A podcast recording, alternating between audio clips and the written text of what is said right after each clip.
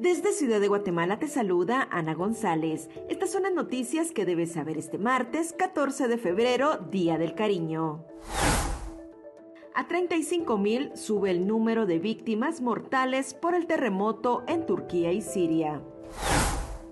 Noticias nacionales, varios exdiputados como Luis Hernández Asmitia y Emilene Mazariegos buscan regresar al Congreso de la República en las votaciones del 25 de junio.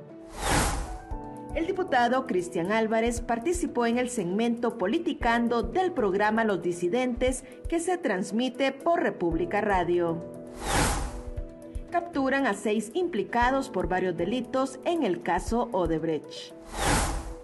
En nuestra sección de República Vive te hablamos sobre los lugares que puedes visitar el fin de semana en la ciudad de Guatemala.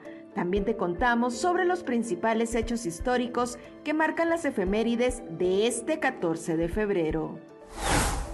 Eso es todo por hoy. Para mayor información ingresa a república.gt y mantente informado sobre las noticias del día. También nos puedes seguir en redes sociales como República GT.